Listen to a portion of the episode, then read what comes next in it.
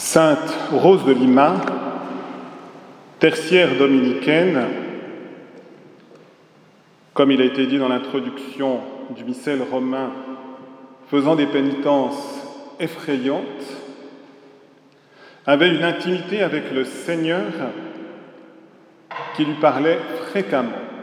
Et un jour, elle dit avec une majesté incomparable, il dit cette parole, en dehors de la croix, on ne trouve pas de chemin pour monter au ciel. Et elle manifeste le sens de ses pénitences. C'est la disposition pour accueillir la puissance de la croix et donc la puissance de la grâce divine. Et Sainte Rose de Lima, c'est par cette intimité, cette union avec Jésus, qu'elle a eu ce rayonnement apostolique et que finalement, elle est célébrée dans l'Église universelle comme une sainte, comme une rose qui répand le parfum d'amour de Jésus. Frères et sœurs, si nous ne sommes peut-être pas tous appelés aux mêmes pénitences, nous sommes tous appelés à participer à la victoire de Jésus qui nous introduit dans le ciel et donc dans la gloire par le mystère de la croix. Et c'est la raison pour laquelle l'Eucharistie, qui est le mémorial de la passion du Christ, qui est la présence sur la terre de la croix rayonnante de Jésus, est au centre de la vie de l'Église. Et si nous voulons y participer pleinement, nous sommes appelés à écouter l'Évangile et donc toutes les paroles de Jésus, les paroles révélées. Et Jésus aujourd'hui, avec des invectives fortes, encourageait à vivre la justice, la miséricorde et la fidélité. Et non pas à rester dans une attitude extérieure sans laisser notre cœur être transformé par la grâce de Dieu. Jésus, par ses paroles, manifestait que la parole de Dieu juge des intentions et des pensées du cœur, comme le disait le verset de l'Alléluia. Et frères et sœurs, hier soir, j'étais quand même frappé, un peu choqué, je dois dire, mais pas surpris, de voir deux longues séquences des informations en relation avec l'avortement, qui fait d'une certaine manière la une des médias.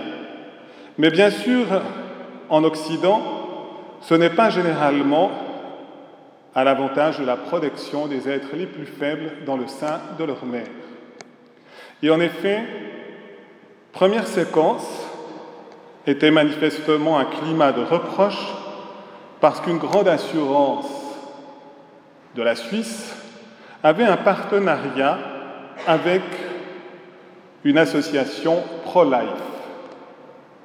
Et qu'en donnant des avantages à ceux qui renoncent à l'avortement, eh bien, la séquence donnait l'impression qu'on est à la limite du respect de la conscience des personnes, comme si des personnes ne pouvaient pas faire délibérément et librement un choix du respect de la vie. L'autre, c'était la description d'une caricature qui a eu lieu au début de l'été, où on a campé dans les fauteuils des juges de la Cour suprême des États-Unis des talibans. L'agression qui a suivi dans les réseaux sociaux était celle du racisme. Mais en réalité, l'auteur de la caricature voulait tout simplement dire qu'il est scandaleux qu'on prenne une décision contre le droit dit des femmes à l'avortement.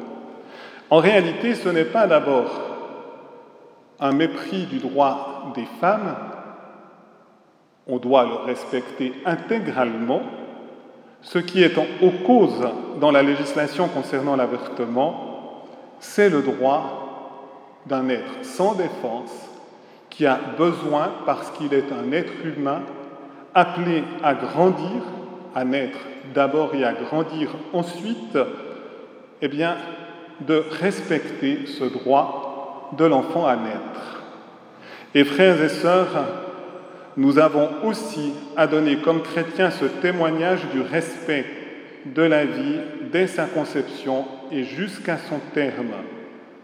Et être fidèle à cela, c'est suivre Jésus, c'est vivre cette parole du respect, de la justice, de la miséricorde et de la fidélité telle que Dieu veut pour notre monde, pour nos consciences. Demandons cette grâce au moment où nous entrons en communion avec celui qui a voulu se faire fragile pour sauver l'humanité, celui qui a donné sa vie sur l'autel de la croix. Amen.